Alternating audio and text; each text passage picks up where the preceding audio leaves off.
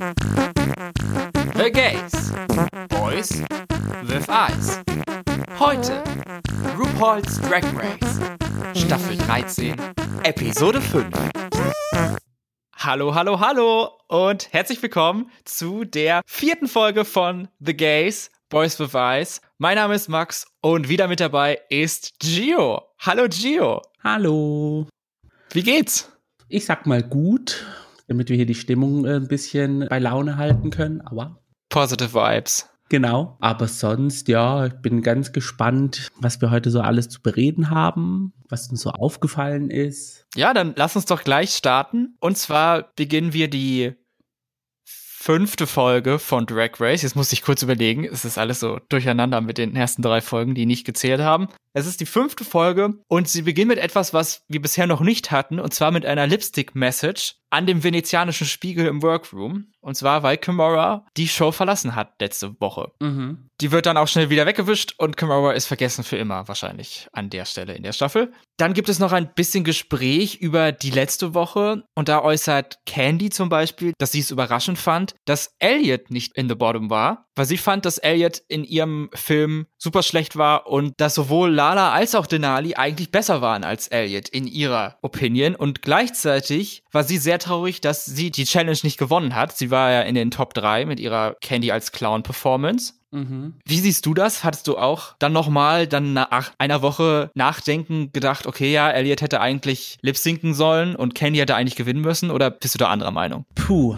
ich finde es ein bisschen, also ich finde den Kommentar von Candy generell ein bisschen schwierig. Ja, Elliot, also die Rolle von Elliot war jetzt nicht so, wow, hier, ich bin das Highlight der Folge. Ich finde es aber, ja, also es bleibt halt nicht im Kopf, aber es war jetzt nicht so irgendwie eine Performance, wo sie die ganze Zeit, so wie Kamora, Schwierigkeiten hatte, durch die Szene zu kommen. Der Runway war gut. Ja, also ich kann es wirklich nicht verstehen, diesen, diesen, diesen Wutaus, also ja, Wutausbruch kann man es nicht nennen, aber diesen, diesen, ja, Seitenhieb irgendwie so, so einfach so, so ein bisschen reingewirkt. Also ich glaube, das sind so auch noch Nachwehen von den ersten Folgen zwischen Elliot und Candy, was da so passiert ist. Ja, ich glaube, Candy mag Elliot einfach nicht. Und wenn man halt irgendwie so Antipathien zu einer Person hat, dann sieht man natürlich nur das Schlechte in allem, was sie tut. Candy hat auch gesagt, dass eigentlich nur ihr Look daran schuld war, dass sie nicht gewonnen hätte, die letzte Challenge. She came so close to winning. Was ich jetzt auch nicht so teile. Also dann erklärt Candy, dass sie sehr froh über Simone ist und dass Simone ihre größte Competition ist, wo dann sofort Tamisha einhakt und sagt, Simone ist Competition, aber sie ist nicht die größte Competition, auch weil noch nicht Candy die ganzen anderen Queens in Aktion richtig gesehen hat. Und das ist dann, glaube ich, auch ein kleines Foreshadowing auf einen Konflikt, der dann später in Antakt sich abspielt. Aber ich glaube, dazu werden wir dann erst an gegebener Stelle zu Stellung nehmen. Ja, also ich möchte jetzt auch nicht vorgreifen, so wie letzte Woche ich es gern oft gemacht habe. Ich lasse es jetzt einfach mal so stehen und meine Meinung kommt dann später dazu. Ja, wir merken uns das für später und gehen am besten jetzt einfach weiter in der Folge. Der nächste Tag beginnt und es gibt endlich mal eine Mini-Challenge und das ist eine auch relativ bekannte Mini-Challenge, jedenfalls im Grundprinzip eine Dancing-Challenge, wo sich alle Queens irgendwie witzig anziehen und dann irgendwie cool tanzen. Und in dieser Folge müssen sie sich in Baby-Drag werfen, also sie haben sich als Babys und Kleinkinder verwandelt und dann getwerkt. Ich möchte eigentlich nicht weiter über das reden, weil irgendwie hat es mich ziemlich verstört. Geht mir genauso. Ich finde es generell, also ich, ich sage jetzt nichts, dass ähm, Kinder mit Drag nichts zu tun haben sollten, obwohl sich auch viele Queens darüber äußern, ich mache Drag, um nicht mit Kindern in Kontakt zu kommen, aber dann gibt es halt auch DragCon, wo Familien mit ihren drei Kindern oder keine Ahnung wie vielen Kindern dann Tagesausflüge hinmachen. Wenn sich aber erwachsene Menschen, also no King Shame oder Fetish Shame oder irgendwie sowas, aber wenn sich Nicht bei uns. Erwachsene als Babys verkleiden und dann twerken, Geschmäckle. Nicht mein Geschmäckle, aber Geschmäckle. Ja, auf jeden Fall, es gibt eine Gewinnerin, Lala Ree, und ich finde, sie hat auch verdient gewonnen. Das war auf jeden Fall eine Performance, die sie da abgeliefert hat und sie gewinnt 2500 Dollar. Und dann geht's auch weiter und wir erfahren, was die Challenge in dieser Woche ist. Und das ist ein Bagball, das heißt drei verschiedene Outfits. Das erste Outfit steht unter dem Titel Mixed Bag. Das bedeutet, sie müssen sich einen, einen Pun ausdenken, der was mit Bag zu tun hat und dazu ein Outfit machen. Das zweite Outfit ist Money Bag, also Executive Realness Outfit, wie es eigentlich in jeder Ball Challenge ist. Und das dritte Outfit ist in alter Tradition ein selbstgeschneidertes Outfit, das was nur aus Taschen hergestellt werden darf. Oder Beuteln oder Sitzsäcken. Da gab es ganz viele verschiedene Sachen, wo die Queen sich drum gestritten haben, was sie nehmen können. Insgesamt 36 Looks, also da gab es ordentlich was zu sehen. Ein Ball kommt ja eigentlich fast jede Staffel mittlerweile vor. Und das wird dann auch in der Folge angesprochen, dass viele Queens diese Challenge sehr gerne gewinnen möchten. Dass der Ball eine Challenge ist, die du gewinnen musst, wenn du gut sein möchtest oder so. Und so ähnlich wird auch über Snatch Game geredet. Und ich glaube auch so teilweise, nicht ganz so wie über die anderen beiden, das Rusical wird so high regarded und so. Findest du, dass es einen Unterschied macht, welche Challenge man gewinnt? Oder ist es am Ende einfach nur wichtig, dass man Challenges gewinnt? Ich glaube, mittlerweile ist es einfach so, dass man Hauptsache bei Snatch Game gut war und nicht irgendwie schlecht abschneidet und sonst ist es eigentlich recht egal, sage ich jetzt mal, welche Challenge man gewinnt. Okay, klar, dass eine Look Queen jetzt einen, äh, eine Ball Challenge äh, gewinnen will, ja, das kann ich sehen. Oder dass eine Comedy Queen ähm, ein Roast oder Snatch Game gewinnen will, kann ich auch sehen. Aber ich finde, es ist mittlerweile nicht mehr so ausschlaggebend, welche Challenge man gewonnen hat. Weil wenn man sieht, ähm, Sascha Velour zum Beispiel, die hat eigentlich nur so meh,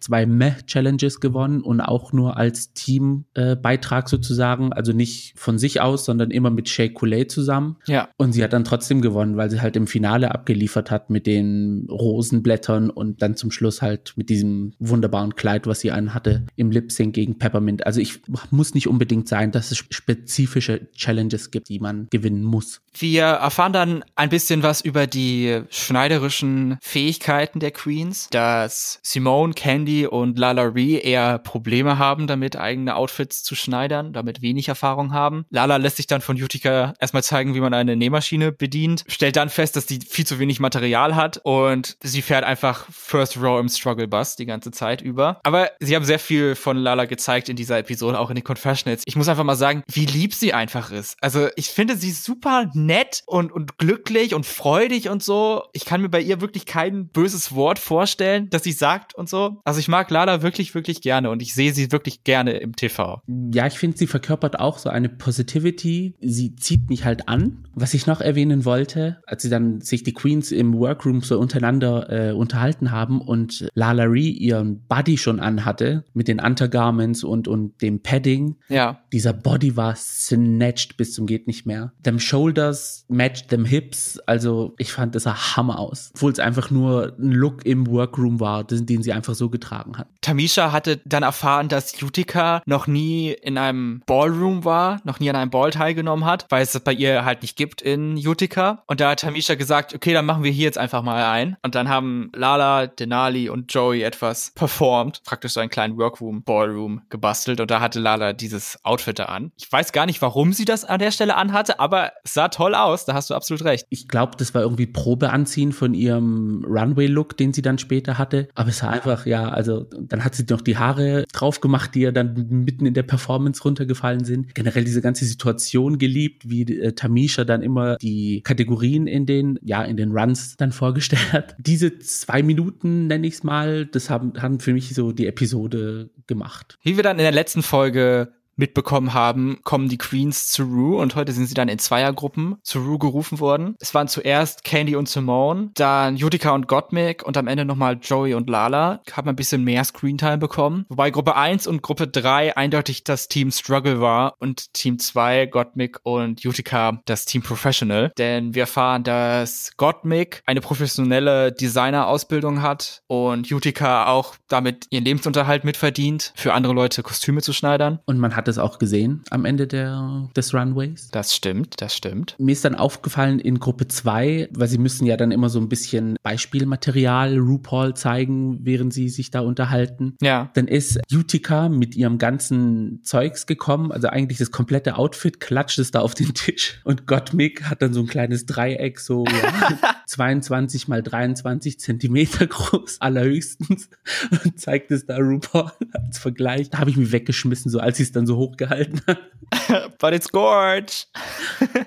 nach dem kleinen Check-in mit den Queens ruft dann Rue alle nochmal zusammen und erzählt, dass es noch eine weitere Challenge innerhalb der Challenge gibt. Und zwar kriegen sie eine große Klatsch von Coach und die sollen sie verzieren und dann in ihrem Executive Realness Outfit benutzen, um dann Purse First auf dem Runway zu laufen. Das Ganze wird dann später einmal angesprochen bei einer Queen, sonst werden diese Handtaschen einfach ignoriert und nicht weiter beachtet. Also ging es da wahrscheinlich einfach nur um diese Produktplatzierung und dann hat es auch gereicht. Ja, das hatte so ein bisschen den Geschmack von Hauptsache mal erwähnt gehabt und dann, weil man hat doch nicht gezeigt, wie sie es dekoriert haben oder irgendwie darüber geredet haben oder so, sondern ja, das war einfach, die hatten das dann plötzlich auf dem Runway in der Hand und ab geht die Luzi, also ganz komisch. Früher gab es noch mal echte Challenges, die gemacht wurden von Absolut, wo sie dann Absolut Cocktails präsentieren mussten und jetzt Coach hat sich anscheinend nur so eine popelige, klebt ein paar Sachen auf eine Tasche drauf und redet nicht drüber, Platzierungen leisten können. Ja, das war irgendwie, das ist auch passiert und weiter geht's im Programm so, diesen, diesen Beigeschmack hatte irgendwie.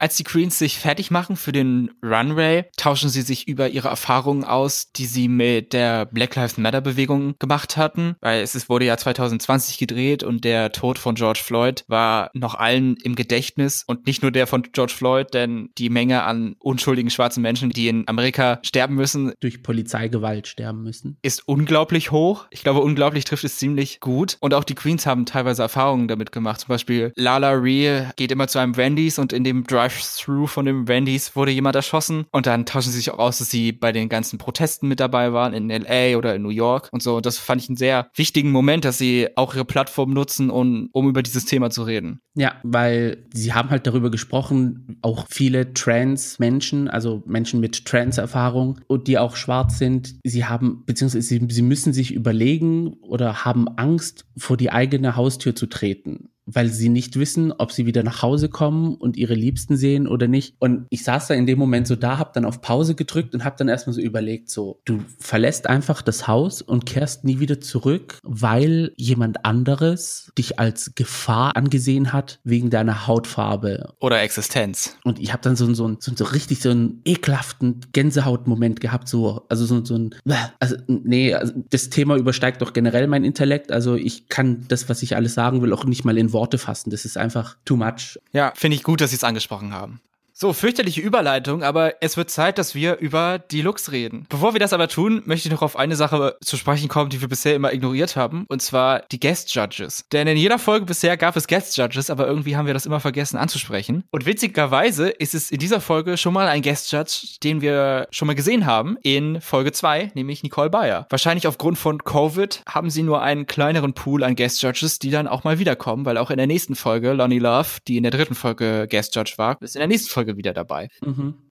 Gut, der Runway, wie gesagt, drei Outfits und wir werden das, denke ich mal, wieder so machen, dass wir über jede Queen einzeln sprechen und ihre drei Outfits in Consideration ziehen. Dabei werden wir aber die ersten beiden Outfits nicht ganz so viel besprechen, weil sie eben nie wirklich so wichtig sind. Am Ende entscheidet das letzte Outfit, das sie selber hergestellt haben. Da werden wir uns dann ein bisschen mehr darauf konzentrieren. Aber trotzdem werden wir noch ein Resümee ziehen und von jedem Look eine persönliche Top 3 aussuchen. Ja, fangen wir an mit der ersten Queen und das war Denali. Ihr Mixed Back-Outfit war ein weißes Dummy-Outfit, Crash-Test-Dummy. Das, der zweite Look war Cruella de Vil inspired und der dritte Look war ein Day of the Dead inspired Outfit mit einem Trellis, mit einem Bogen, der von ihrem Bustier über ihrem Kopf geht und auf der anderen Seite wieder runtergeht, mit einem Rock und alles in floralem Muster und dazu hatte sie um die Augen und auf den Lippen Edelsteine geklebt, so dass es so ein bisschen aussah wie ein Totenschädel. Mhm. Ich muss sagen, mir haben alle drei Outfits sehr gut gefallen von Denali. Da stimme ich zu. Das erste Outfit war sehr unerwartet. Das zweite Outfit, da hätte mir so ein bisschen mehr mit den Haaren, so, ja, da hat mir irgendwie sowas gefehlt, so Cruella de Vil mäßiges, aber sonst an sich sah das Outfit recht cute aus. Und das dritte Outfit, es war die gleiche Silhouette, was wir bis jetzt immer von Denali gesehen haben, dieses komische zwischen Oberschenkel und Knie sitzen des Kleides. Ah, stimmt. Ja, also an sich das Kleid war sehr schön, das Muster auch war sehr schön, diese floralen Perlengeschichten, die waren auch toll. Ja. Wenn es ein bisschen mehr gesincht wäre, dass es so halt reingehen würde in, in, in der Taille, dann würde würd es sogar noch besser aussehen. Und sonst dieser Bogen, was sie hatte und die Steine im Gesicht, das fand sah auch sehr toll aus. Also richtig toller Look. Die nächste ist Joey J. Ihr erstes Outfit ist IV-Bag inspired. Sie sah so ein bisschen aus wie eine Krankenschwester, die gerade durch eine Efeu-Hecke kraxelt ist, weil sie hatte da noch so Efeu dranhängen. Das zweite Outfit war Annie Lennox inspired. Ein roter Blazer, dazu eine Augenklappe und ihre, ihre Boy-Hair sozusagen. Aber ja, bei Joey kann man das ja gar nicht so nennen, weil das ist ja auch ihre Drag-Haare in den meisten Fällen. Und ihr selbstgemachtes Outfit ist ein schwarz-weißes Outfit, an den Schultern durchsichtig. Dann hat sie so ein, ein Bustier an und an den Hüften sowas Schleifenartiges, was in alle Richtungen abgeht, mit diesen großen weißen glitzernden Punkten. Das hellblonde Haare in einem Ponytail. Mir hat keins der Outfits besonders gut gefallen. Same. Ich kann dazu nichts sagen. Same. Ich fand das letzte Outfit, was sie gemacht hat, es hatte keine Silhouette, es hatte irgendwie kein, kein, kein dummer Ausdruck jetzt gerade, aber ähm, keine Geschichte, die es erzählt hat. Es war einfach nur Ja. schwarz mit, mit silberweißen Punkten. So, die nächste Queen im Programm. Ja, hast recht. Die nächste Queen ist Lala Ree. Ihr erstes Outfit, Mixed Bag, ist ein Bag of Bones inspired Outfit. Sie hat ein schwarzes Kleid, auf dem sie Knochen draufgeklebt hat. Und unten an ihren Füßen hat sie einen großen Jutebeutel. Und dazu hatte sie noch einen Schädel in der Hand. Ihr zweites Executive Outfit war ein Multicolored Jaguar Print. Dazu hatte sie keine Haare, sondern ihr, ihre Glatze, die sie auch normalerweise trägt. Und ihr letztes Outfit ist ein schwarzes Korsett, auf dem Papiertüten draufgeklebt sind. Mehr kann man dazu leider auch nicht sagen, denn es war leider, es sah, mir fehlen die Worte eigentlich. Das letzte Outfit ist einfach, sie hat einfach nur Tüten aneinander geklebt und dann auf das Kleid. Das war's. Dazu hatte sie noch eine Plüschhandtasche zusammengerollt und auf ihrem Kopf draufgelegt. Ich liebe Lalari so sehr, aber ich glaube, das war das Schlimmste, was wir in einer Ball Challenge an Outfit gesehen haben als Zuschauer. Zu ihrer Verteidigung muss man sagen, ihr sind dann irgendwann diese Papiertüten ausgegangen. Also sie hatte viel weniger, als sie gehofft hätte, weil sonst hätte sie noch mehr machen können. Aber so haben sie halt einfach wirklich an den Hüften geendet. Am Dekolleté hat sie dann welche, die so nach oben gehen, also die so nicht nur auf dem Korsett drauf sind, sondern auch noch darüber hinaus. Das habe ich auch nicht verstanden, warum sie ihre, ihre Boobs faktisch so verdeckt und so. Ihr zweites Outfit fand ich aber schön, das äh, Jaguar-Print-Outfit. Das hat mir von allen, von der Idee her äh, gefallen. Ich muss aber auch sagen, der erste Look obwohl er so ein bisschen Hand vor Mund cheap aussah. Das war, wo ihr Buddy so richtig Hammer aussah, weil das war so richtig eng anliegend an ihrem Körper. Ja. Das sah richtig schön aus. Das, wie gesagt, das zweite, dieser Executive Look, das sah halt wirklich so African inspired aus, als hätte man das so auf der Straße sehen können. Und der dritte Look, ja, das war einfach unbearbeitete Tüten auf eine Corsage geklebt. To know from May. Ja, sehr hartes No. So wirklich sehr traurig anzusehen im Vergleich zu den anderen. Die nächste Queen ist Elliot Two T's. Ihr erstes Outfit ist Giftbag inspired. Das war so ein blau-metallic Outfit. Oben kam dann so Tüll raus und äh, vorne und hinten hatte sie so einen kleinen Henkel. Ihr zweites Outfit war ein rotes Kostüm, wieder in Rot mit großen Schulternpolstern. Und ihr drittes Outfit aus einem Sitzsack geschneidert, weiß mit pinken Flecken, eine Jacke, ein Top und ein kleiner Skirt. Mit Elliots drei Outfits kann ich irgendwie auch nicht viel anfangen. Das hat mich auch alles jetzt nicht so wirklich umgehauen. Ja, also der mittlere Executive Look, das war irgendwie, als hätten wir das schon mal gesehen, was sie schon getragen hat. Also mich hat's jetzt nicht so überzeugt. Was mir auch aufgefallen ist, oft hatten die Handtaschen, die sie hatten, auch nicht irgendwie passend zum Kleid die Farbe. Also ich glaube, bei Joey war's, der hatte ja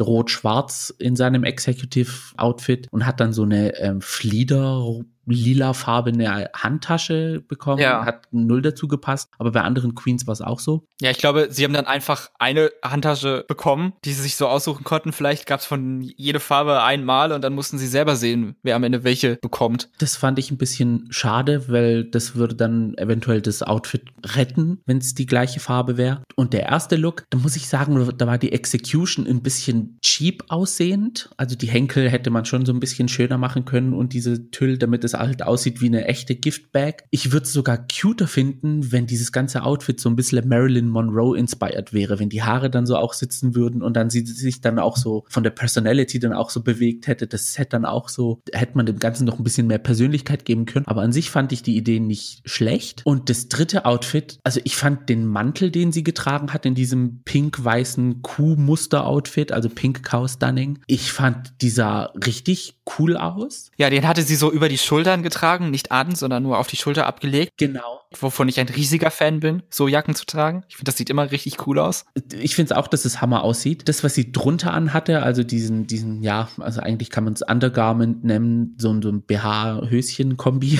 Ja. Das fand ich jetzt nicht so gut äh, zusammengeschneidert. Ich fand es aber cool, dass sie dann halt den Rouge in dem Gesicht dann in dem gleichen Pinkton hatte wie in dem Outfit und generell nicht viel Contouring und so hatte, sondern einfach in die weiß-pink auch in, in, in ihrem, in ihrer Schminke sozusagen übergegangen ist und die Haare hatten auch so einen leicht pinken Schimmer, so, so blond-pink. Also ich fand es von der Idee cool, hätte ein bisschen mehr, ja, Finesse haben können. Next up ist Tamisha Iman. Ihr Mixed Bag Outfit ist Old Bag. Sie hat sich als alte Frau verkleidet. In einer Folge geht's von Baby zur alte Frau. So schnell kann ein Leben gehen. Komplett weißer Anzug. Dazu ihre passende Farbe Pink als Handtasche und als äh, Bluse. Ihr Executive Outfit ist ein weißer Blazer, ein enger Rock und dazu ein grünes leichtes Cape über die Schulter und eine Peacock Feather. Und ihr selbstgeschneidertes Outfit ist ein Metallic-Kleid, was so Facetten hat am Rock und auch wieder Schulterpanzer. Ja, again, irgendwie hat mich das alles nicht besonders überzeugt. Und ihr Executive Outfit war mir etwas zu normal. Also sie hatte zwar diese Feder und so, aber auch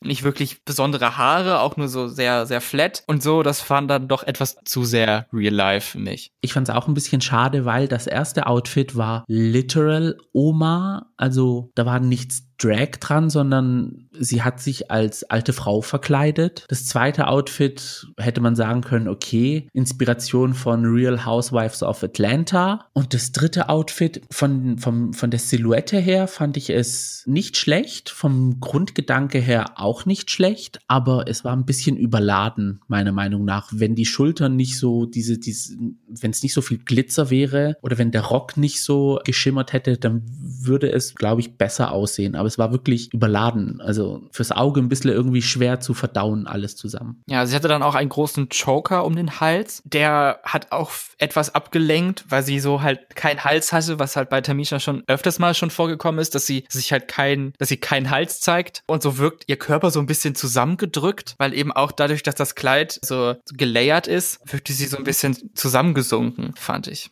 Ich glaube, das ist auch generell so das Problem von Breastplates, weil sie trägt ja gerne eine, so eine Breastplate. Wenn man, also man kann sie ja am Hals selber zurechtschneiden, wie man das macht. Wenn man sie zu tief schneidet, dann muss man dann irgendwie diesen, ja, diesen Übergang von Latex zu zur eigenen Haut immer irgendwie mit irgendwas überdecken. Aber ja, das hat man halt, wie gesagt, schon öfters bei Tamisha gesehen, dass es halt so sehr gestaucht aussieht, so die nächste ist die Gewinnerin der letzten Woche, nämlich Simone. Ihr erstes Outfit ist ein rosanes, bodenlanges Kleid mit einem großen, großen, großen Vorbau, in dem sie, wie man am Ende herausgefunden hat, Ballons waren, die, die sie dann hat platzen lassen. Ihr zweites Outfit war sehr futuristisch, auch wieder in rosa oder pink. Sehr Fifth Element war mein erster Gedanke und hat sie dann auch selber im Confessional so genannt. Auch sehr, sehr shiny, mit einem großen Kragen und roten Haaren. Und ihr selbstgemachtes Outfit war ein bisschen so Marine inspired. Das war halt weiß und rot. Das hat mich so ein bisschen an einen Leuchtturm erinnert. Es war ein kleiner Büstenhalter, dazu ein kleiner Rock und dazu coole Sonnenbrille. Mir hat von den allen das zweite Outfit am besten gefallen, das Executive Outfit. Das dritte Outfit hat jetzt nicht so viel hergegeben. Simone hat ja auch selber gesagt, dass sie nicht die beste Näherin ist und eigentlich keine Ahnung hat, wie das geht. Und das erste Outfit fand ich okay. Ich, oh Gott, ähm, wie sage ich das jetzt am besten, ohne Hate abzukriegen? Ich bin ein bisschen enttäuscht diese Woche von Simone, von dem, was wir halt die Wochen davor gesehen haben. Mir hat tatsächlich von allen drei Outfits das erste am besten gefallen, weil es einfach diese riesen Brüste hatte, die einfach so abnormal krank an ihr aussah. Vor allem, weil sie auch nicht gepaddet war. Also sie hatte, glaube ich, ihre eigene Boy-Hüften und es war dann wirklich so, so Strich von unten bis oben und dann plötzlich so Bäm. Das hat mir da am besten gefallen, auch dann, als sie dann mit der Nadel so rangegangen ist und die Dinger dann geplatzt sind, so.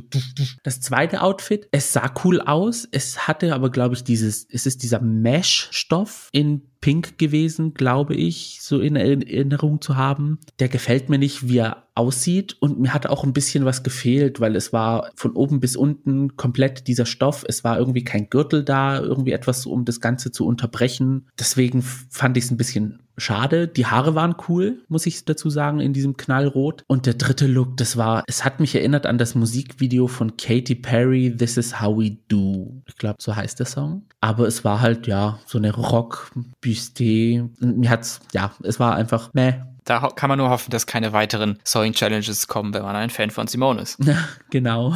Die nächste ist Olivia. Ihr erstes Outfit ist Punching Bag inspired, ein Boxer-Outfit. Da habe ich mir gedacht, was sind die Chancen, dass zwei Queens in einer Staffel ein Boxer-Outfit mitbringen, ohne einander irgendwie abzusprechen und so? Ja. Nein, also man kann nicht sagen, dass es ähnlich aussah wie das von Simone aus der zweiten Woche, weil wie willst du ein Boxer-Outfit anders machen? Ja, es ist halt immer diese Kombi Cape, die Shorts dazu und Boxhandschuhe und so ein Gürtel. Ja, es ist im Vergleich zu Simones nicht so hochwertig gewesen, sah aber trotzdem cute aus von der Farbe her. Also dieses knallige Pink. Der Gürtel war auch anders im Vergleich zu Simones, aber ja, es war jetzt nicht etwas, was mich so von den Socken gehauen hat. Auch nicht so von den Socken gehauen hat mich das zweite Outfit, obwohl ich da im ersten Moment war, oh mein Gott, geil. Dann habe ich weiter hingeguckt, dann dachte ich, ach nee, okay, nee, doch nicht. Das war ein marineblaues Kostüm mit einem, ja, wieder so was Cape-artiges. Mich hat es so ein bisschen an Piloten erinnert. Das hatte diese Farbe und das war auch so zugeknöpft und mit so einer Krawatte. Und das dritte Outfit ist auch wieder auf der Metallic-Schiene. Ein, ein Warrior-Outfit mit einem samtenen Undergarment. Dazu Chromatica-inspired Face und Hair. Das muss ich sagen, hat mir sehr gut gefallen. Ich fand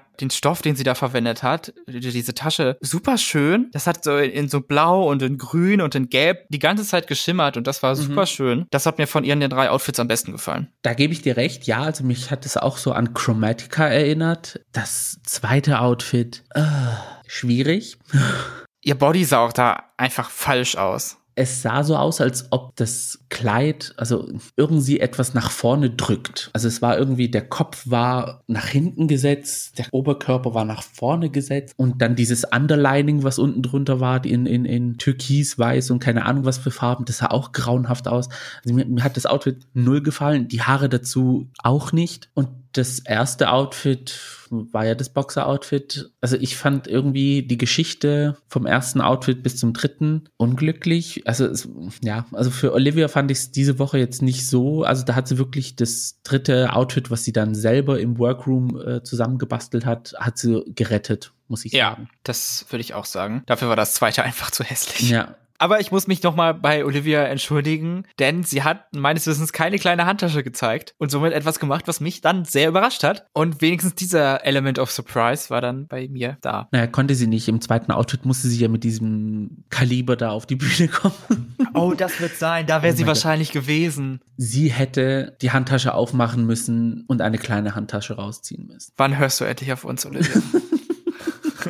Kommen wir zur Fashion Queen dieser Staffel, jedenfalls der geschultesten Fashion Queen, Gottmik. Ihr erstes Outfit ist Bodybag inspired. Sie hatte einen komplett hautfarbenen Bodysuit an und in der Mitte ihres Körpers sah es aus, als wäre sie aufgeschnitten. Man konnte ihre, ihren Brustkorb sehen und Teile ihres Darmes hingen dann raus. Zerzauste schwarze Haare und sie hatte noch einen durchsichtigen Plastikbag dabei, aus dem sie praktisch rausgekommen ist am Anfang. Das zweite Outfit ist ein glitzernder Nadelstreifenanzug Anzug, auf einer Seite schulterfrei und auf den anderen Gliedern auf der Naht so ein tüllartiges Geraffel. Und das letzte Outfit wieder sehr futuristisch, das eigentlich sehr diagonal verläuft, beginnt auf ihrem rechten Bein, was sich so hoch arbeitet, immer in diesen Dreieckformen, die wir aus dem Workroom kennen. Mhm. Dazu Schultergurte um sie gewickelt bis hoch zu ihrer linken Schulter. Mir hat das erste und das dritte Outfit am besten gefallen. Das zweite fand ich nicht ganz so gut, aber der Bodybag fand ich super und auch super executed. Und der letzte Look war einfach nur Fashion in Großbuchstaben. Oh, yes. Als sie auf den Runway gekommen ist, in ihrer Bodybag,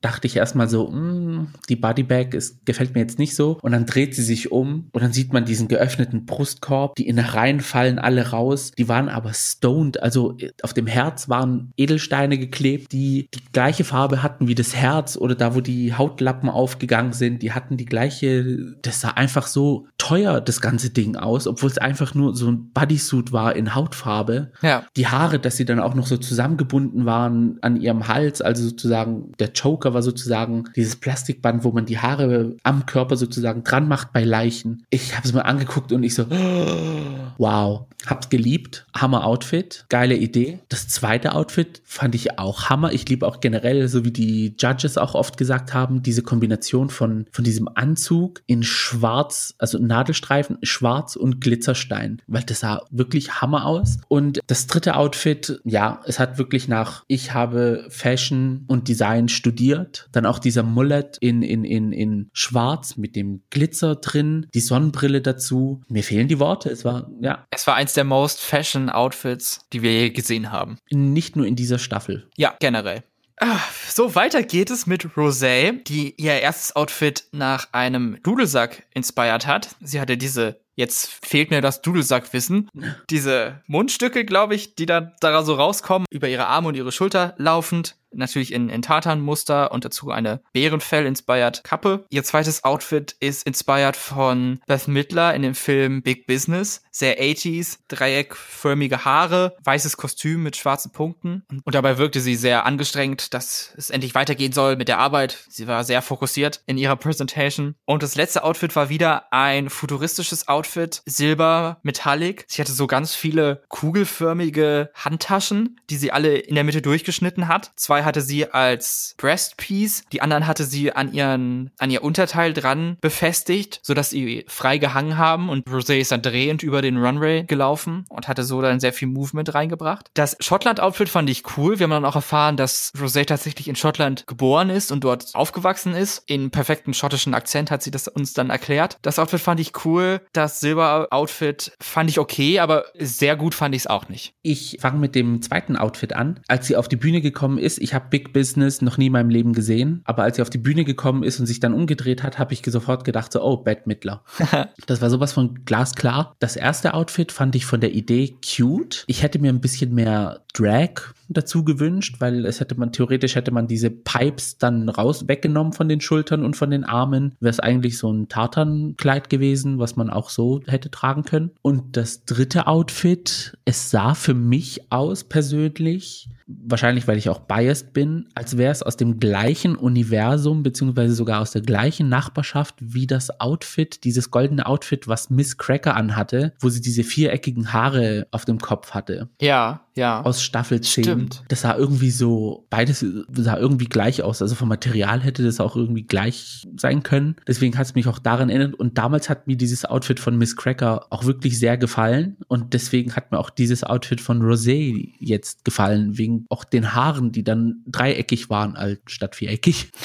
ja, die Haare fand ich auch cool. Die hatte sie sehr nach oben tupiert, spitz zulaufend auf ihren Kopf so. Also die sind dann weiter auseinandergegangen. Sehr modern, zukunftmäßig. Roboter hatte sie ja auch so ein bisschen die Präsentation dann auch gemacht. Mhm. Und als sie sich dann auch gedreht hat und die Handtaschen dann so, ja, sich da mitgedreht haben, das hat mich dann wirklich so ein bisschen an Freizeitpark erinnert, so. Kommen wir zu Tina Burner. Ihr erstes Outfit ist Brownback inspired. Also in Amerika darf man ja nicht mit Alkohol auf der Straße gesehen werden, nicht trinkend jedenfalls, sodass die dann in braune Tüten verpackt wurden. Das war ihre Inspiration. Hat auch eine Drunk Performance dann präsentiert. Ihr zweites Outfit war komplett im Hahntrittmuster ein Kostüm mit einem großen Hut und dazu rote Haare. Und ihr letztes Outfit war ein rotes ledernes Kleid, was aber nur sehr kurz war. Dazu gelbe Haare, gelbe Hosenträger und ein rotes Barett. Mir hat das Handtritt-Outfit sehr gut gefallen. Also da sah sie, fand ich, flawless aus. Da habe ich ja richtig diese I'm rich and I know it abgekauft. Das selbstgemachte Outfit fand ich auch okay. Mich hat es jetzt nicht so umgehauen, wie ich glaube ich Tina selbst umgehauen hat. Also sie war da sehr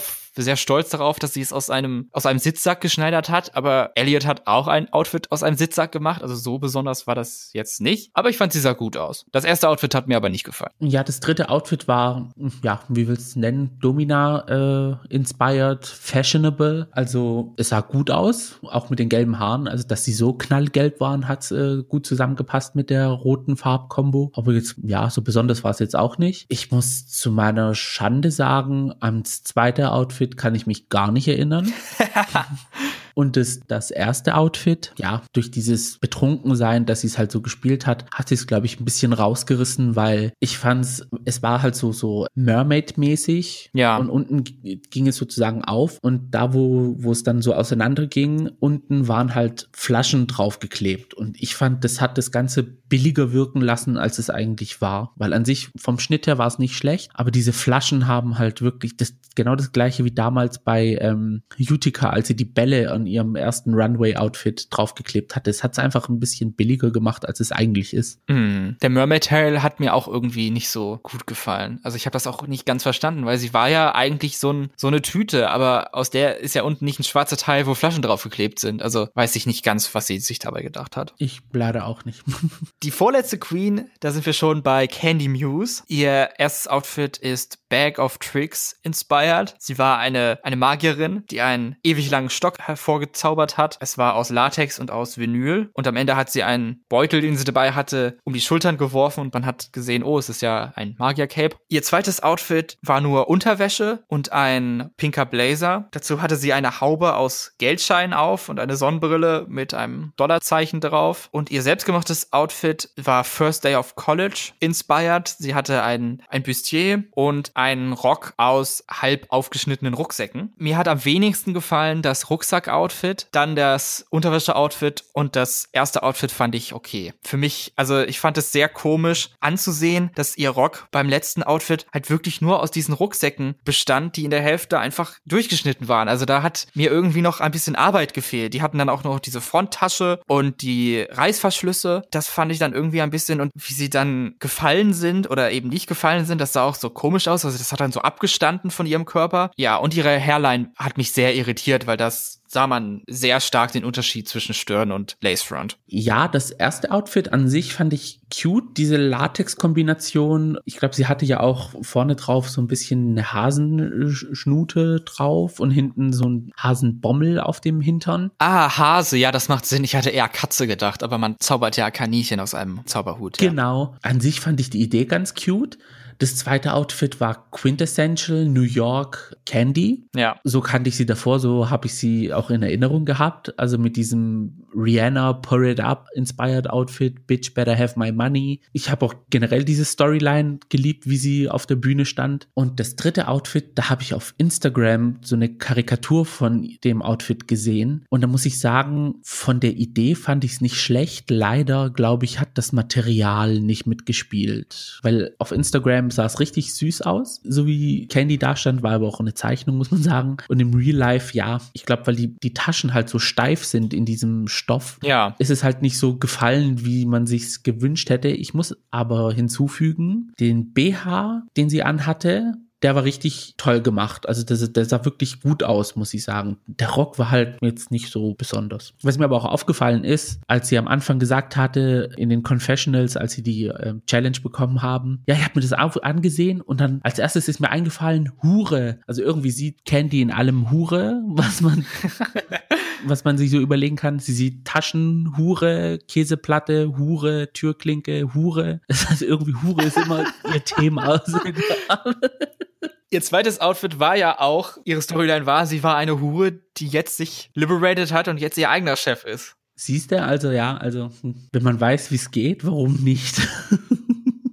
Gut, last but not least ist Utica Queen. Die Idee für ihr erstes Outfit ist Doggy Bag. Sie hat sich teils als Pudel, teils als Hundebesitzerin verkleidet, wie damals in Staffel 4 in der Top 4 Challenge. Dann haben wir ihr zweites Outfit, was so sehr Musical Chicago war. Ein schwarzes kurzes Kleid mit einem schwarzen Bob, mit Fransen und großen Ohrringen, die sie praktisch auf die Brust befestigt hat. Und ihr letztes Outfit wurde aus Schlafsäcken hergestellt. Es sieht super gut gemacht aus. Es ist, es ist vorne offen offen und sie hat da so weiße Strümpfe an und eine Kapuze und große Ärmel und einen langen Train Und das alles eben aus Schlafsackstoff, rot und grün mit so kleinen Symbolen, Regenbogen und so waren da drauf auf dem grünen Stoff. Dazu hatte sie super lange Nägel und an einer Stelle hat sie sich auch auf den Runway kurz hingelegt, kleines Nickerchen. It's Fashion. Also wirklich, das Outfit von Utica super, fand ich. Als ich das dritte Outfit gesehen habe, dieses Schlafsack-Outfit, ich dachte mir so, wie kann man sowas innerhalb dieser kurzen Zeit zusammenbasteln? Weil Schlafsäcke sind ja auch generell von gefuttert und auch richtig dick. Meistens auch, wie gesagt, die Materialien, also beziehungsweise die Farbe sehr hässlich. Also die Kombination zwischen diesem grünen Einhorn-Regenbogen-Muster, Kinderschlafsack und dann halt dieses pinke 90s-Muster, was sie da hatte. Vom Grundprinzip hätte es null zusammengepasst, aber es hat dann trotzdem irgendwie zusammengehört. Dann auch, wie es geschnitten war, dieses, der Rock, dieses Fokuhila-mäßige, vorne kurz, hinten lang. Die Kapuze, die sie anhatte, die ist richtig wow. Und dazu, wie sie es dann auch gemodelt hat, mit den ganz kurzen Haaren, diesen Pixie-Cut und diesen diesen langen Nägeln, die weißen Strümpfe dazu. Ich wünschte, ich könnte mir das Outfit so, wie sie es getragen hat, nehmen und bei mir in den Kleiderschrank hängen, damit ich damit dann morgens zur Arbeit gehen kann. also für mich war das so richtig wow. Auch wie sie geschminkt war, das ist wirklich so, so diese TikTok-Schminke. Das war für mich wow. Und die anderen Outfits, da muss ich sagen, was Michelle Visage gesagt hat, wenn sie es nicht so, wenn sie es eher modeln würde und nicht eher so jedem Mal obviously den Charakter geben würde, so wie bei dem ersten Look als Doggy Bag, dass sie sich dann das Bein gehebt hat und so getan, als ob sie pinkeln würde. Das hätte ich mir dann gewünscht, dass sie es weniger machen würde, aber mein Gott, die Outfits sahen an sich nicht schlecht aus auch vor allem das zweite, da hätte ich mir ein bisschen mehr Fransen gewünscht, damit es mehr so macht. Ja, ja, Fransen sind immer cool. Aber an sich, das dritte Outfit, Hammer. Hammer. Kommen wir zu unserer Wertung. Hast du dir Gedanken gemacht, wer bei dir in Kategorie 1, 2 und 3 in den Top 3 ist? Hm, ich würde mit Kategorie 1 anfangen. Macht Sinn. Ja. da muss ich sagen, da hat mir von allen Looks am meisten das von Gottmik gefallen. Aber ich weiß nicht, ob ich eine Top 3 zusammenkriegen könnte. Ja, Gottmik habe ich auch. Noch gefallen hat mir das von Denali und auch das von Rosé. Ich würde sagen, auf Platz drei nehme ich Rosé, auf Platz zwei Utica und auf Platz eins Gottmik. So loggen wir es ein. Okay, können wir machen. Kategorie 2, Executive Realness. Da sind bei mir in den Top 3 wieder Denali und auch das Outfit von Tina. Honorable Mention bei mir Simone. Und auf der 1? Äh, nö, ich habe nur Top 2. Also ich habe so, nur zwei. Okay. Äh, da muss ich sagen, da habe ich auch auf Platz. Oh, warte, ich hab's falsch. Lala. Ich habe Lala vergessen. Lala Ree ist auf jeden Fall auch nochmal in meiner Top 3 für diese Kategorie. Okay, weil Lala Ree hätte ich jetzt bei mir auf der 3, Denali auf der 2 und Gottmik auf der 1. Ja, mir hatte das von Gottmik nicht so gefallen, haben wir schon angesprochen. Ja. Und in der letzten Kategorie ist für mich auf Platz 1, ja, fangen wir spannender an, auf Platz 3 Olivia, auf Platz 2 Gottmik und auf Platz 1 Utica. Honorable Mention Denali. Genauso, also meine Top 3 sieht genauso aus. Die Top 3 der Judges sah dann ähnlich aus, denn die drei Queens, die in dem Top waren diese Woche, waren Utica, Gottmik und Rosé. Und die drei Queens, die in the Bottom waren, Joey, Lala und Tamisha. Wir hatten jetzt viel über die Tops geredet. Wie sieht's mit den Bottoms aus? Stimmst du da überein oder sagst du, da hätte eine andere Queen sein sollen? Also Joey, ja, berechtigt. Ich fand auch von der Screentime her in dieser Folge ist Joey überhaupt nicht aufgefallen. Aber das gleiche kann man eigentlich über Denali sagen, aber Denalis Looks haben sie gerettet. Tamisha, ja, also da muss ich sagen, sie hat wirklich einen großen Fehler gemacht mit diesem Old Bag Look, also als alte Frau. Das war wirklich, ja, es war tatsächlich eine alte Frau. Es war nichts Drag dran. Es war jetzt nicht irgendwie, sie hat einfach einer alten Frau Charakter gegeben und das war's. Ja. Und das dritte Outfit von ihr war ja, wie gesagt, so busy. Also kann ich es auch sehen. Und Lala Ree, ich glaube, Lala Ree hätte nichts mehr retten können. Dieses dritte Outfit war einfach, ja, das, was es war. Ja, doomed. Als dann die sechs Queen feststanden, die Top und Bottom sind, war mir klar, dass Utica und Gottmik Top sind und Joey und Lala in the Bottom. Aber ich war mir bei Rosé und bei Tamisha nicht sicher, welche von beiden jetzt in the Bottom ist und welche in, in den Top. Das musste ich dann erst eintippen, als ich, als sie es gesagt haben, faktisch. Weil ich bei beiden hätte sehen können, dass es so oder so endet. Wenn man dann darüber nachdenkt, schon bei Tamisha, da war ich anfangs etwas überrascht, dass sie tatsächlich auch sogar in the Bottom ist und nicht nur safe dann. Aber wer hätte es sonst sein sollen? Also es hat dann schon am Ende Ende dann Sinn ergeben und es war dann schon vertretbar, dass äh, Tamisha in dem Bottom 3 ist. Und Rosé, ich weiß nicht, ich freue mich für Rosé, ich bin immer noch großer Fan von Rosé und das wird von Woche zu Woche eigentlich nur mehr, dass ich sie gut finde. Aber Denali fand ich dann, glaube ich, insgesamt dann doch besser als Rosé. Ja, also Denali und Rosé, die waren diese Woche tatsächlich sehr stark. Ich muss aber sagen, da fand ich von der Execution Rosés Outfits besser. Weil bei Denali ist immer irgendwie etwas, dass es ill-fitting ist. Und bei Rosé ist es halt so, entweder sieht es halt gut an ihr aus oder nicht. Und ähm, wenn es gut an ihr aussieht, dann sieht es wirklich sehr gut an ihr aus. Und bei Denali ist es halt immer dieser, dieser, die Rocklänge, die dann halt zwischen Oberschenkel und Knie ist, die dann so grauenhaft aussieht. Es war dann sehr eng, wer dann am Ende tatsächlich die Challenge-Gewinnerin ist, aber es wurde dann Gottmik und nicht Utica. Was sagst du dazu? Findest du das Stimmst du da überein? Ja, weil ich wäre mit beiden als Gewinner zufrieden gewesen, weil das dritte Outfit von Utica war wirklich das stärkste diese Woche. Äh, das von Gottmik hat natürlich Fashion geschrien, aber das, was Utica in dieser kurzen Zeit zaubern konnte, Hammer. Dafür waren aber ihre anderen zwei Outfits nicht so stark wie die von Gottmik. Und Gottmik hat halt auch in allen drei Kategorien in meinen Augen Top-Leistung abgeliefert. Also war berechtigt, dass sie gewonnen hat diese Woche. Ja, in der Gesamtschau waren die Outfits Outfits von Gottmik am Ende spannender und more entertaining. Mhm. Aber für mich die letzte Kategorie gewonnen hat Utica. Genau. Dieses Outfit aus den Schlafsäcken, die sie in der Zeit gemacht hat, in der Lala es geschafft hat, Papiertüten an ein Korsett zu kleben. Meilenweiter Unterschied. Dann auch berechtigt ist Lala in the Bottom und die zweite Queen in the Bottom ist Joey. Das heißt, Lala und Joey müssen lip sinken. Was sagst du dazu? Ich habe es nicht kommen sehen, weil normalerweise kennen wir es ja aus Drag Race so, dass die Queens, die am meisten strugglen, Screentime in der Woche kriegen und dann eine von den beiden rausfliegt. Wie gesagt, vorhin, Joey hat gar keine Screentime bekommen.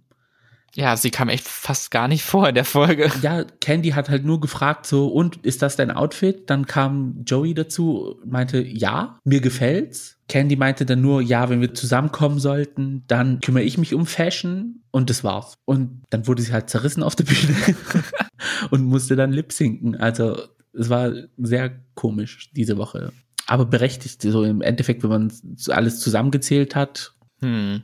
Der Lip-Sync-Song ist Fancy von Iggy Azalea featuring Carly XCX. Was mich dabei gestört hat bei dem Song oder bei der Performance oder bei der ganzen Sequenz, eher gesagt, dass die Background Queens extrem laut waren. Also die haben sie extrem oft dann zu Wort kommen lassen sozusagen, dass sie halt die Queens, die gelipsingt haben, angefeuert haben. Das hat mich sehr rausgenommen. Mhm. Gleichzeitig wurde auch während der, oh, wer ist am Ende in the bottom und so, sehr oft zu Candy geschwenkt, weil sie halt diese Storyline so ein bisschen angesprochen haben, dass Candy so einen großen Crush auf Joey hat und dass, wenn Joey rausfliegt, oh nein, Candy verliert ihren Crush. Das fand ich auch ein bisschen blöd, weil, ja klar, Candy, aber auch verliert ja Joey ihren Platz in der Show. Mhm. Und wir als Zuschauer verlieren Joey. Also, da hätte ich mir ein bisschen mehr über Joey gewünscht, anstatt über Candy. Und wie fandest du den Lip Sync? Es war dieses Mal kein einseitiger Lip Sync, muss ich sagen. Wie letzte Woche? Ja. ich fand das Lip Sync diese Woche stark, weil Joey ist auch ein äh, Lip Syncer an sich, also performt sehr gut, meiner Meinung nach. Und Lala Ree hat es einfach zerrissen. Also sie hatte ja auch nicht viel zum Tragen, also hat es wortwörtlich zerrissen, das Outfit. Weg damit. Und ähm, es gab einen Moment, an dem ich mich erinnert habe, wo ich glaube, Joey eher gedacht hat, dass es seine, sein Turning Point sein sollte. Ja. Und hat dann irg aus irgendwo, keine Ahnung, aus irgendeiner Tasche im Outfit ein Batzen Geld, also Fake-Geld genommen und das so in die Luft geworfen, so Geldscheine und dachte so, oh, ich habe jetzt was gemacht. Und kaum ist das Geld auf dem Boden gelandet, siehst du so wie Lala Reese sich bückt und das Geld aufsammelt, aber so in so einer Attitude, wo ich mir gedacht habe, das war eigentlich ein Setup für Lala Ree. Also du hast sozusagen in die Karten von Lala Ree gespielt. Ja, ja. Und dich damit ins Aus befördert. Also schade für Joey, aber es war, es war ein sehr guter TV-Moment in dem Moment. Es war einfach göttlich, wie sie sich da immer so gebückt hat, so ja, der Plan ist dann nach hinten losgegangen, als Lala dann das Geld aufgehoben hat und dann sich auch mit dem Rücken zu den Judges und dann sich so gebückt hat und so. Also als wäre das halt eine echte Stage und so. Das mhm. kommt ja immer gut an. Ich erinnere mich an den Lip Sync von Darian und, und Dela, wo dann Darian Imaginary Tips eingesammelt hat. Ja, so im Sinne von so, äh, ich bin so gut gerade, mich interessiert es nicht, was die andere macht, ich sammle jetzt erstmal das Geld ein. Ja, Interlude, jetzt kann ich das Geld einsammeln in Ja. der Bar. Ja, wenig überraschend ist es dann Joey, die den Lip Sync nicht gewinnt und dann leider die Show verlassen muss. Mhm.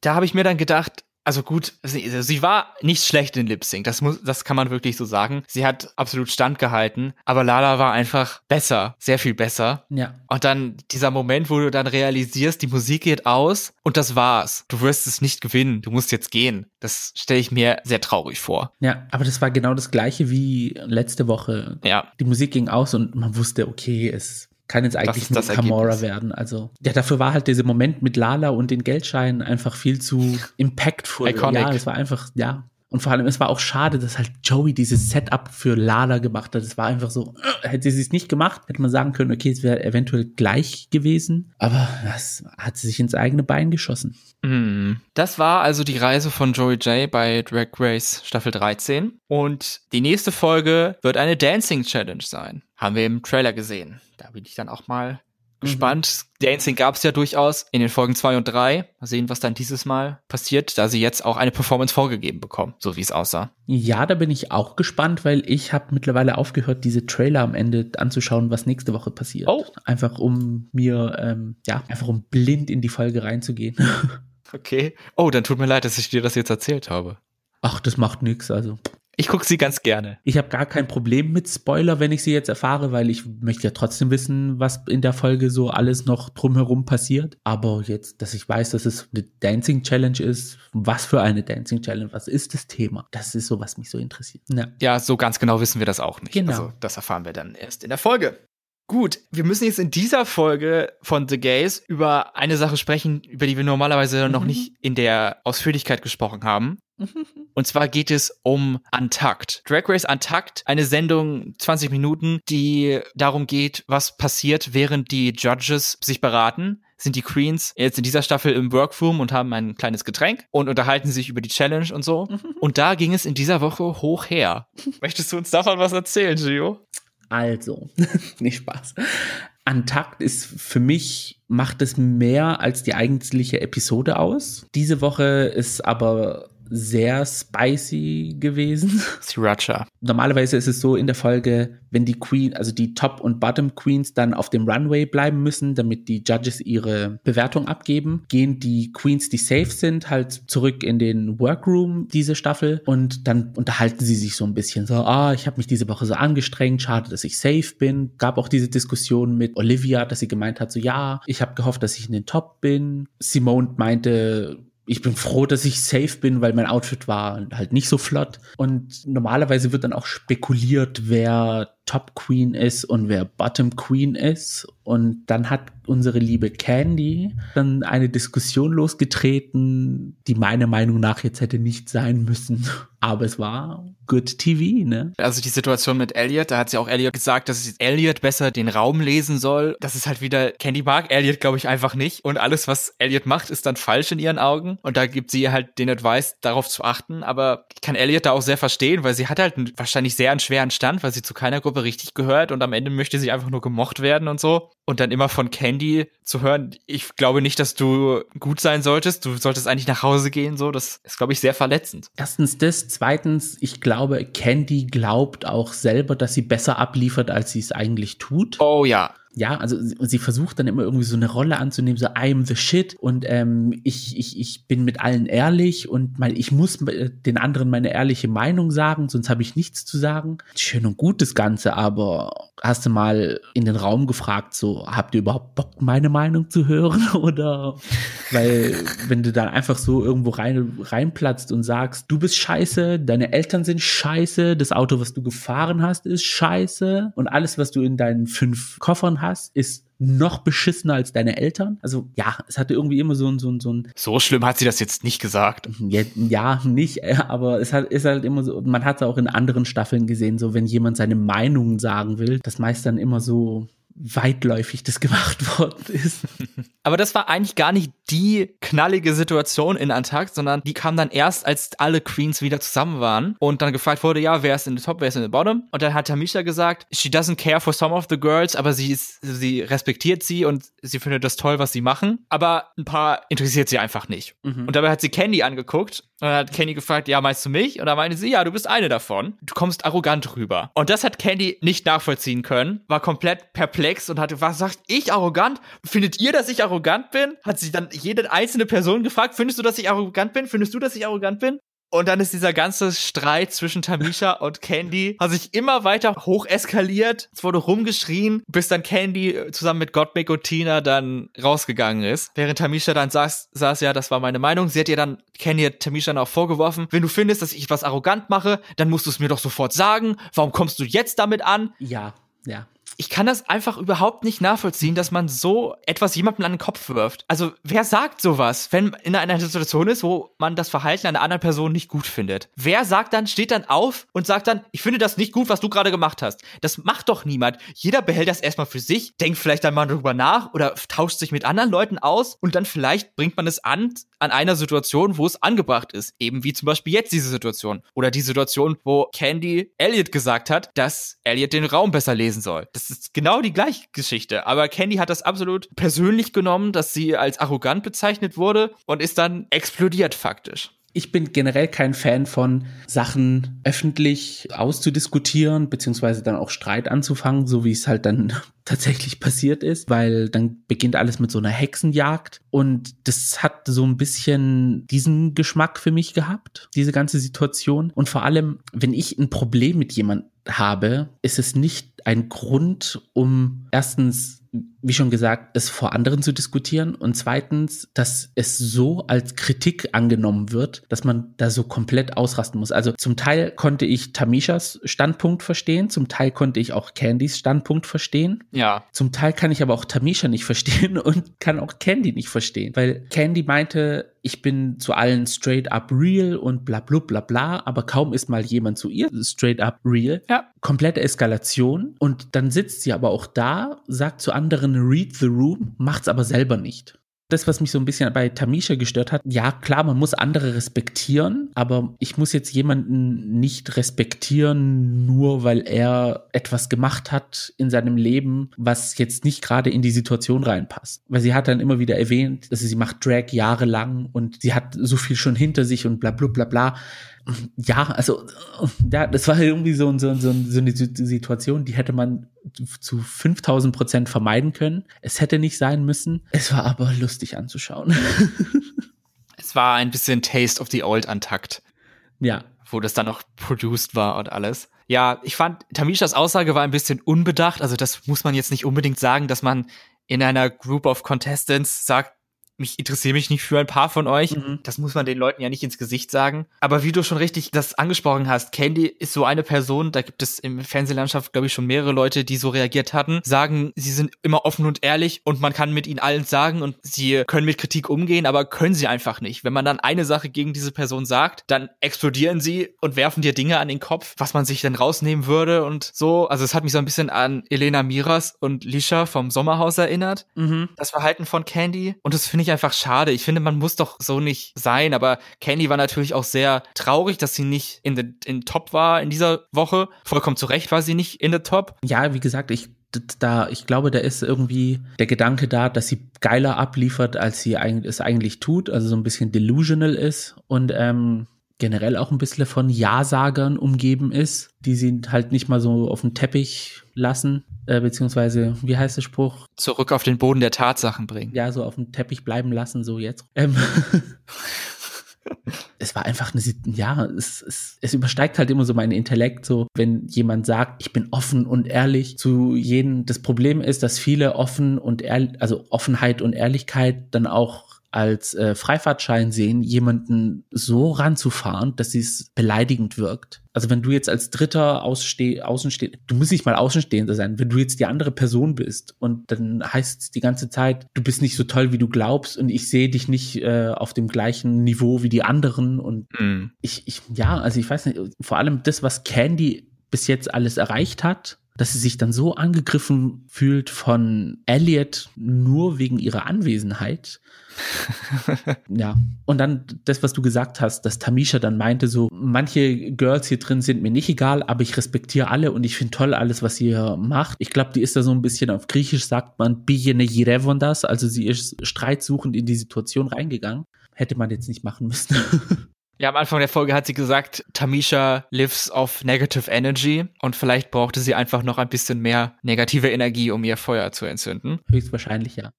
Glaubst du, diese ganze Geschichte schmälert die Chancen von Candy, die Show zu gewinnen?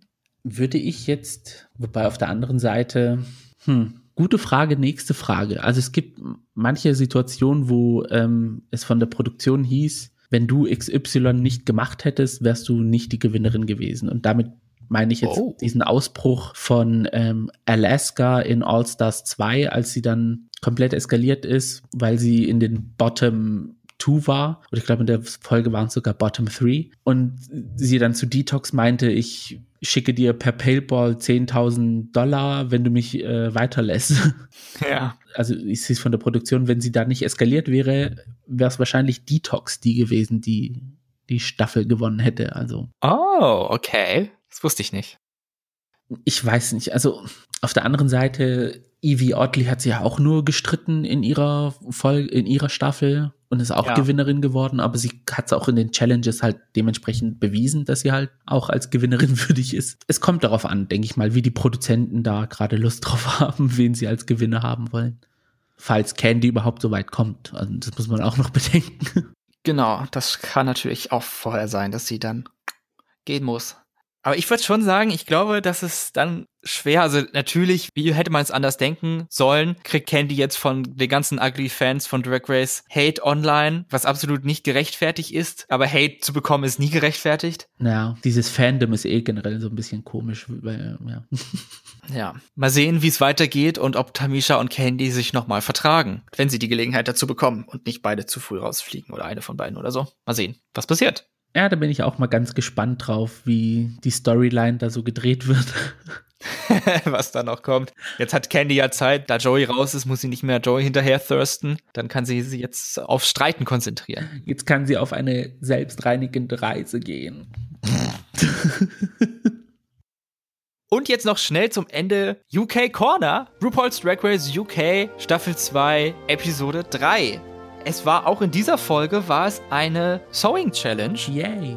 Die Queens haben sich in Duos eingeteilt, jeweils eine Kiste bekommen mit Materialien in einer Farbe und dann mussten beide daraus ein Outfit schneidern, welches dann gegen das Outfit der anderen Queen mit derselben Farbe angetreten ist, sodass wir bei fünf Gruppen fünf Queens, die top waren und fünf Queens, die in the bottom waren. Mhm ich habe das Grundkonzept geliebt von dieser Entscheidung, weil RuPaul meinte so, ja, sucht euch euren Bestie raus. Dann haben sich natürlich die Queens aufgeteilt, denen sie sich am besten verstanden haben. Und dann dreht sich RuPaul um und meinte so, und diese Person ist euer Fashion Frenemy. Und ich so, oh my God. Ich habe das Grundkonzept voll geliebt, ja. weil du trittst ja halt tatsächlich halt gegen die Person an, die du ja magst. Und ähm, du weißt ja nicht, was am Ende dann halt rauskommt. Ja. Und die Idee, das war für mich war es einfach nur so, ein so ein Wow-Moment. So. Ich würde mir mehr solche Challenges wünschen. Ich fand auch, es war super witzig irgendwie. Die Top Queens waren dann Ahora, Sister Sister, Veronica Green, Bimini Bombulash und Lawrence Cheney. Stimmst du damit überein oder hast du bei einem Paar oder bei mehreren gesagt, nein, der falsche, die falsche gewonnen?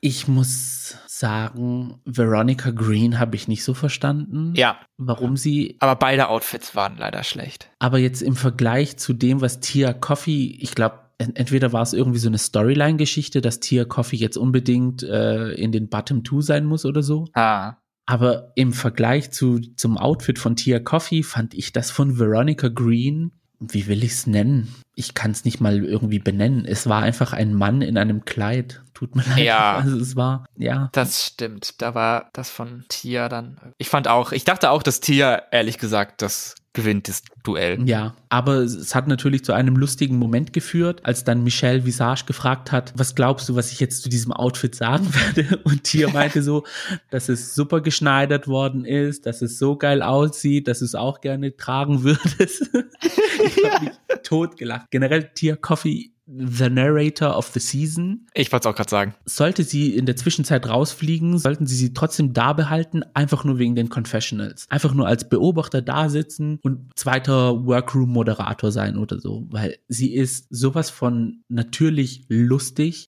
Hammer. Ja, das stimmt. Gewonnen hat dann Lawrence Cheney in seinem goldenen Outfit. Was sagst du dazu? Hättest du das auch so gesagt? Nein. ich liebe Lawrence Cheney, aber dieses Outfit jetzt im Vergleich zu Ahura oder das von Benjamin Baumbulesh als Gewinner-Outfit. Ja, ich hatte damit jetzt auch nicht so gerechnet, dass Lawrence gewinnt. Und ich weiß auch nicht, also letzte Woche hatten wir es schon angesprochen, vielleicht war es auch wieder so eine Favorites-Geschichte. Fu sagt ja selber, dass er ein super Fan von, von Lawrence ist mhm. und so. Mein persönliches Lieblingsoutfit war das von Bimini. Da bin ich auch, glaube ich, immer noch obsessed drüber. Dieses mit dem, mit dem Netzstoff, was so ein bisschen aussah von weiter weg, als würden so Spinnen über sie krabbeln. Ja. Und dann dieses mit dem Schlitz und die Haare dazu. Also ich fand's ein absolut tolles Outfit. Make-up und Haare und durch dieses Netz, was sie an hatte, hatte sie auch Handschuhe draus gebastelt. Und also für mich sah das ja in a lack of a better word Hammer aus. Und das andere Outfit, was ich gedacht hätte, das gewinnen würde, war das von Ahora, weil es sah halt wirklich ja, also jetzt nicht so fashionlastig wie von Gottmik, aber es sah wirklich sehr gut an ihr aus. Ja, es hat ihr sehr gut gepasst. Und da habe ich es einfach nicht verstehen können, dass Lawrence, ja, es war halt sehr gut gemacht, aber. Es ist auch jetzt nicht so was Aufregendes und auch für Lawrence jetzt nicht was Besonderes, hätte ich jetzt gesagt. Ja, es ist halt eine bekannte Drag-Silhouette und die anderen zwei waren eher so Fashion-Forward. Fashion, ja. Genau, gelipsingt haben dann Tia Coffee und Estina Mandela und am Ende gewinnt tatsächlich Tia Coffee, wo alle überrascht waren. Selbst Tia selber hätte nicht gedacht, dass sie gegen Estina gewinnt, aber ich fand, es war absolut berechtigt.